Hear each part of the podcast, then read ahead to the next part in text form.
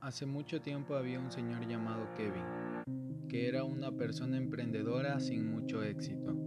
Durante una etapa de su vida ya había intentado emprender cuatro negocios, de los cuales no había triunfado en ninguno. Kevin había entrado en depresión, ya que estaba en bancarrota.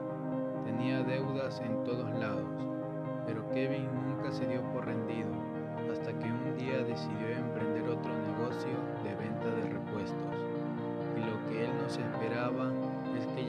ser el mayor vendedor de repuestos en todo el Ecuador.